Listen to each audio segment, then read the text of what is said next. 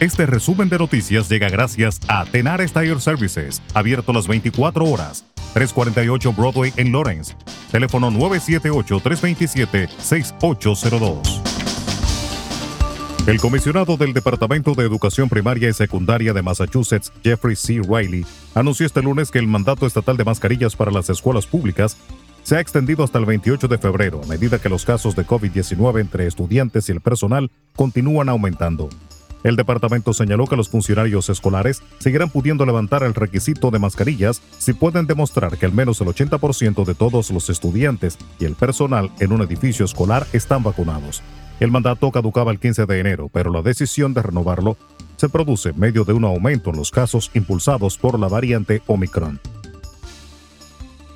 El incendio del domingo en el barrio neoyorquino del Bronx en el norte de la ciudad dejó 17 personas muertas, 8 de ellas niños, según aclaró este lunes el alcalde de Nueva York, Eric Adams, quien rebajó así la cifra de 19 muertos ofrecida primero.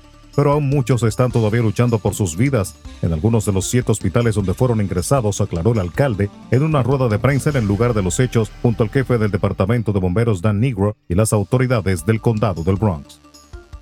Estados Unidos anunció este lunes nuevas sanciones económicas contra seis cargos del gobierno de Nicaragua y vetó la entrada en su territorio de 116 personas que considera cómplices de socavar la democracia nicaragüense, horas antes de que el presidente Daniel Ortega inicie su quinto mandato. Las restricciones que afectan entre otros a la ministra de Defensa nicaragüense, Rosa Adelina Barahona, se imponen en coordinación con la Unión Europea que también aprobó este lunes nuevas sanciones contra la hija y el hijo de Ortega y contra otras cinco personas cercanas a su gobierno.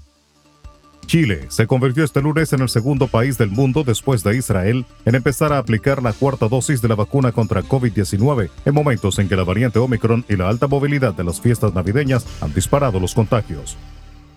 El presidente de México, Andrés Manuel López Obrador, anunció este lunes que se hará una prueba COVID tras presentar síntomas de catarro una semana después de haber estado en contacto con la secretaria de Economía, Tatiana Cloutier, quien dio positivo el viernes. El gobierno de Guatemala abrió un nuevo puesto de vacunación contra el COVID-19 en las instalaciones de su Fuerza Aérea, mientras los contagios siguen al alza por la expansión de la variante Omicron. En Puerto Rico, el Frente Amplio de Defensa de la Educación Pública, integrado por varios sindicatos de maestros, exigió este lunes al Senado que apruebe el proyecto cameral que aumentaría el salario base de los educadores a 2.700 dólares mensuales. El FADEP pidió al Senado que discuta e incluya en su calendario de la sesión legislativa el proyecto de la Cámara 513, aprobado en la Cámara de Representantes en la pasada sesión, según explicó en un comunicado de prensa. En República Dominicana, la Asociación de Profesores reiteró este lunes su llamado a no iniciar la docencia presencial hoy martes por considerar que la situación del COVID-19 en el país no se encuentra controlada. La ADP afirma que más de 10.000 maestros presentan diversos síntomas de COVID-19 y que 722 afirmaron haber dado positivo al virus, mientras el Colegio Médico Dominicano y algunos sectores de educación recomendaron a los padres sí enviar hoy a sus hijos a las escuelas para recibir las clases presenciales como dispuso el gobierno el pasado fin de semana. El presidente del Colegio Médico, Senencaba, considera que los niños estarán más seguros en las escuelas con tutores que los guíen de cómo cuidarse, además de que serán vacunados y se les protegerá de delitos en su contra, porque se ha demostrado que los abusos aumentan en los hogares durante las cuarentenas.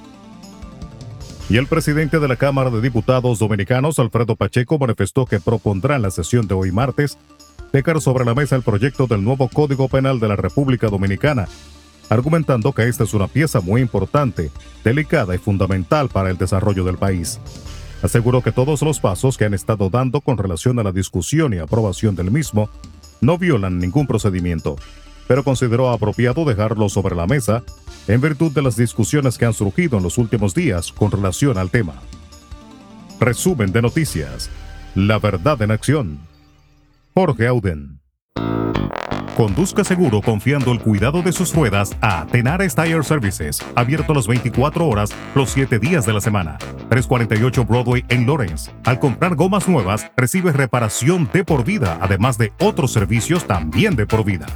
Tenares Tire Services también ofrece alineación y balanceo y autodetailing. Las mejores gomas nuevas y usadas en Tenares Tire Services, con el trato afable de Brian de Peña y su equipo. Tenares Tire Services, 348 Broadway en Lawrence.